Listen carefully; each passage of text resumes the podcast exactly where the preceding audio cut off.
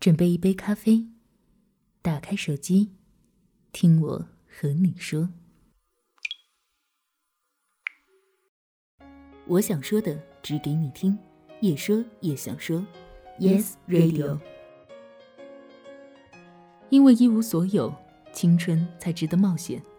作者：陆小莫。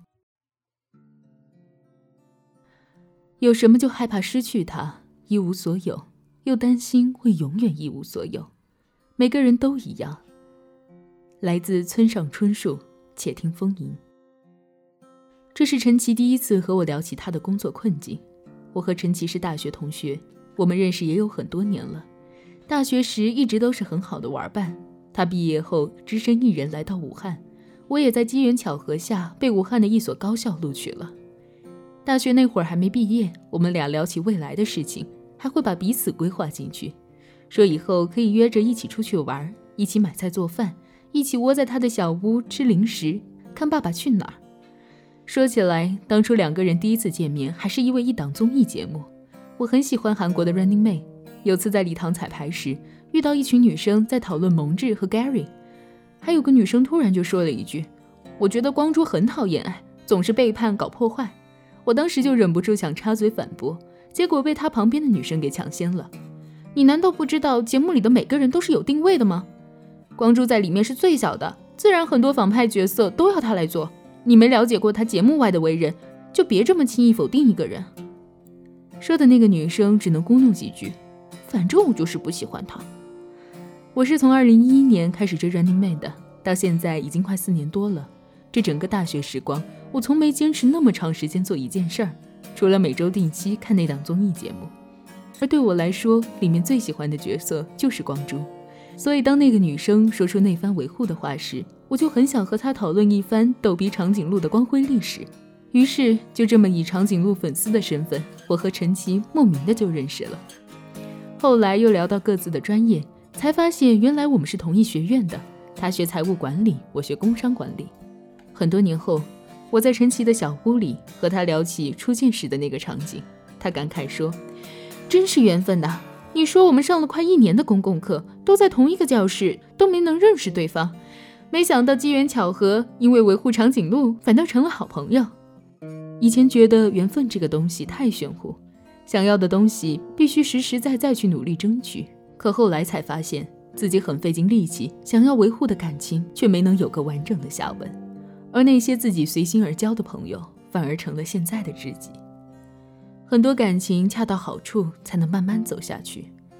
大学毕业后，陈奇在武汉找了一份会计工作，而我也在学校里开始学习生活。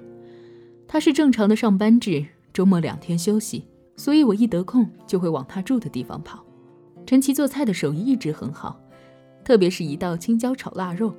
每次做这道菜的时候，我会在旁边打下手。眼睛却直勾勾地盯着锅里的菜，热锅几分钟就香气四溢，然后我就下意识地咽了咽口水。他就笑话我说：“你个小野猫，快洗个手！我知道一会儿出锅了，你肯定会直接拿手偷吃的。”这种时候，我自然是不会错过反调戏他的机会。你说你那么贤惠能干，上得了厅堂，下得了厨房，温柔可人，笑容暖，以后谁要是这么好运气把你娶了，我能去抢亲吗？他无奈地说：“你到底从哪里学来的这么油嘴滑舌？这要是个男人啊，估计得害死好多良家妇女。”我和陈奇的相处模式一直都是这样，他话不多，人很实诚，做事特别踏实。大多数时候都是我嬉皮笑脸逗他笑，他就像个大人管孩子一样，把我拴在身边，怕我到处乱窜乱跑，以至于我一直认为他是没有什么烦恼的。和他待在一起的日子，我都是没心没肺的状态。因为不太喜欢把自己的坏情绪外露，我更喜欢和别人待在一起时，考虑的都是开心的事情。所以我和他并没有深刻聊过什么，就好像每次我问他你工作怎么样啊，他会回说挺好的，除了之前那个老板比较严格不通人情外，其他都挺好的。于是我就以为他好像什么事都能解决，什么样的苦都能吃，什么样的人情世故都能游刃有余。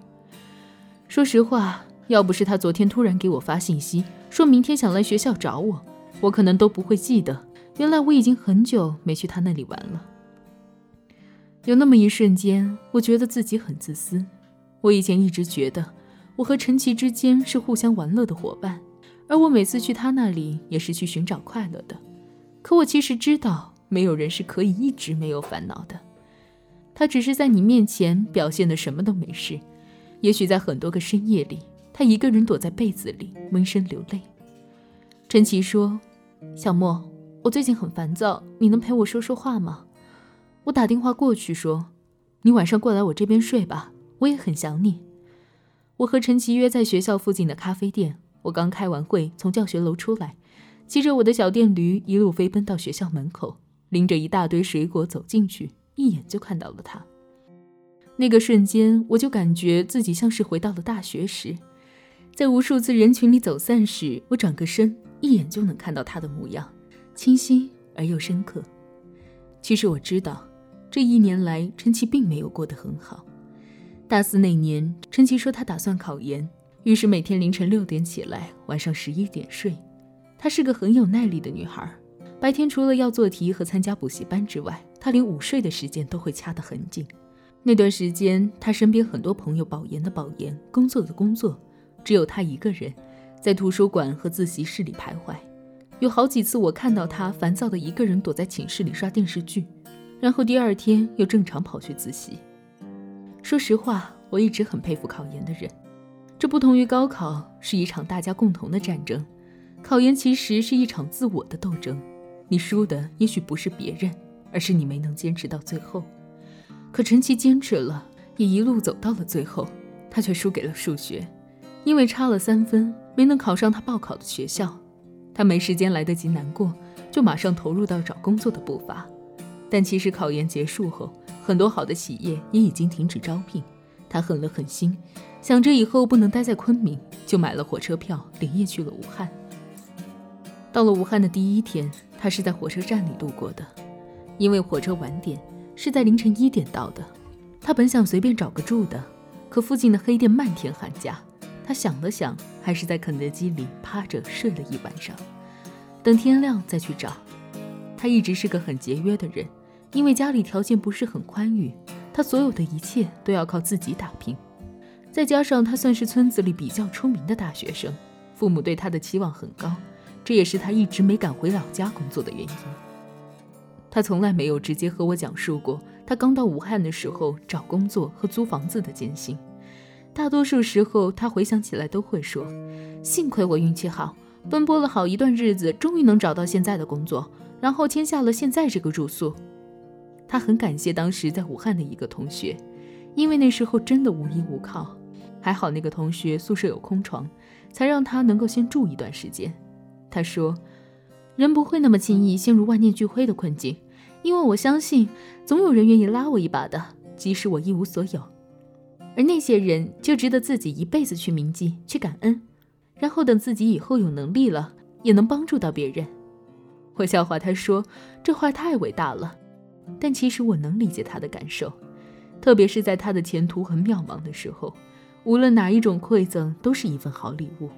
这就是雪中送炭的情分。后来他慢慢的在武汉定居下来，一开始工作很累，每周末都窝在家里，也没有力气再跑出去。他本身就是个很宅的家伙，就这样过了一年。然后现在坐在我面前的这个姑娘，一脸茫然的问我：“小莫。”我不知道我该不该辞职，我也很想换个住的地方，可是我很害怕。我有点惊讶，因为一直认为他对自己的工作就算不满意，但也不至于辞职。而且他之前还和我说室友都挺好的，也不会马上想换住宿吧。于是我问他：“你怎么这么突然？”他说：“其实我并不讨厌工作本身，相反，我很喜欢现在的工作，但是公司的文化制度和上班环境太差了。”老板和上司也是属于比较古董的想法，同事之间倒没有什么，但老板真的很让人糟心。以前我们的工作还会有绩效，现在改革了，就剩下基本工资了。而且我住的那个地方你是知道的，那个舍友和我住一个房间，他太敏感了，只要我一动身，他就会惊醒。他已经好几天失眠了。我已经工作一年了。可我突然就害怕，我现在的生活状态要是一直持续下去，我还能看到什么不同吗？我安慰他说：“你先别急，那你有什么打算？”他说：“我也没完全想好，但我想尝试去做财务分析之类的工作，而且不是每天只看凭证，只做会计核算。我还是比较喜欢分析类的工作，想往其他领域发展一下。关于住宿，我是真的想搬出去找个单间住。”我说：“小齐，其实你有没有发现，你对自己是有认知的？”而且你也知道自己想要什么，你根本不用我帮你出什么主意，你只是缺少一个推动你做这些事儿的动力而已。你希望有个人跟你说，你的这些空想都是对的，你可以做到。我只是好奇的是，你在害怕什么？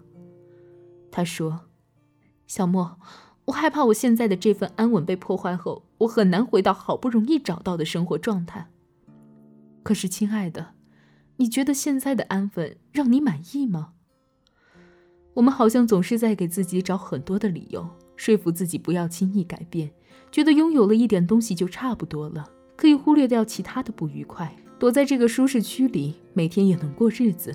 可年轻的我们拥有的东西能有多少呢？我耐心地帮他算了一笔账，你看，你现在只有基本工资四五千，目前还没有男朋友，感情上没有牵挂。家里的父母也不需要你赡养，你现在住的地方除了离公司近，也没什么优势。好，就算你现在已经累积了一定的人脉，但你只是个小职员，你现在公司的上升空间几乎为零，现在连绩效都取消了，老板的眼界也不是很高，公司的未来发展只会越来越窄。你试想一下，如果你继续待下去，你在这个领域能有多少的核心竞争力？如果明明知道这一切还会有很多瑕疵，你还有很多其他的机会，那么这一份安稳，你为什么要贪恋呢？很多时候并不是我们空想，而是我们总是在害怕失去一些无关紧要的东西，以至于在真正想去做的时候变得畏手畏脚。更重要的是，我们太容易躲在安稳的光环下苟且偷生了。想想这一辈子也就这样了。别去想东想西，然后依旧活在那个充满抱怨和不满的生活中。等到若干年后，或许还能和年少的孙子孙女聊聊当初的悔恨。要是我当时怎样怎样就好了。我其实并不提倡盲目辞职，也不认为自己想的事情一定能做到。可我相信的是，如果一个人已经比较清晰地知道自己不想要什么，那就一定不能强迫自己继续去做。生活有很多种选择。我们没有必要为了贪图一时的安稳而放弃追求更舒心的生活。在我的观念里，人的一生必定会经历很多次重大的抉择，但每一次都是对现有安稳状态的改变。也许有些改变是好的，有些是不如人意的，但只要每一次都是平心做出的选择，那么一定有它的道理。不过重要的还是，我们需要在做出选择前权衡利弊。盲目从心，那也是很可怕的一件事。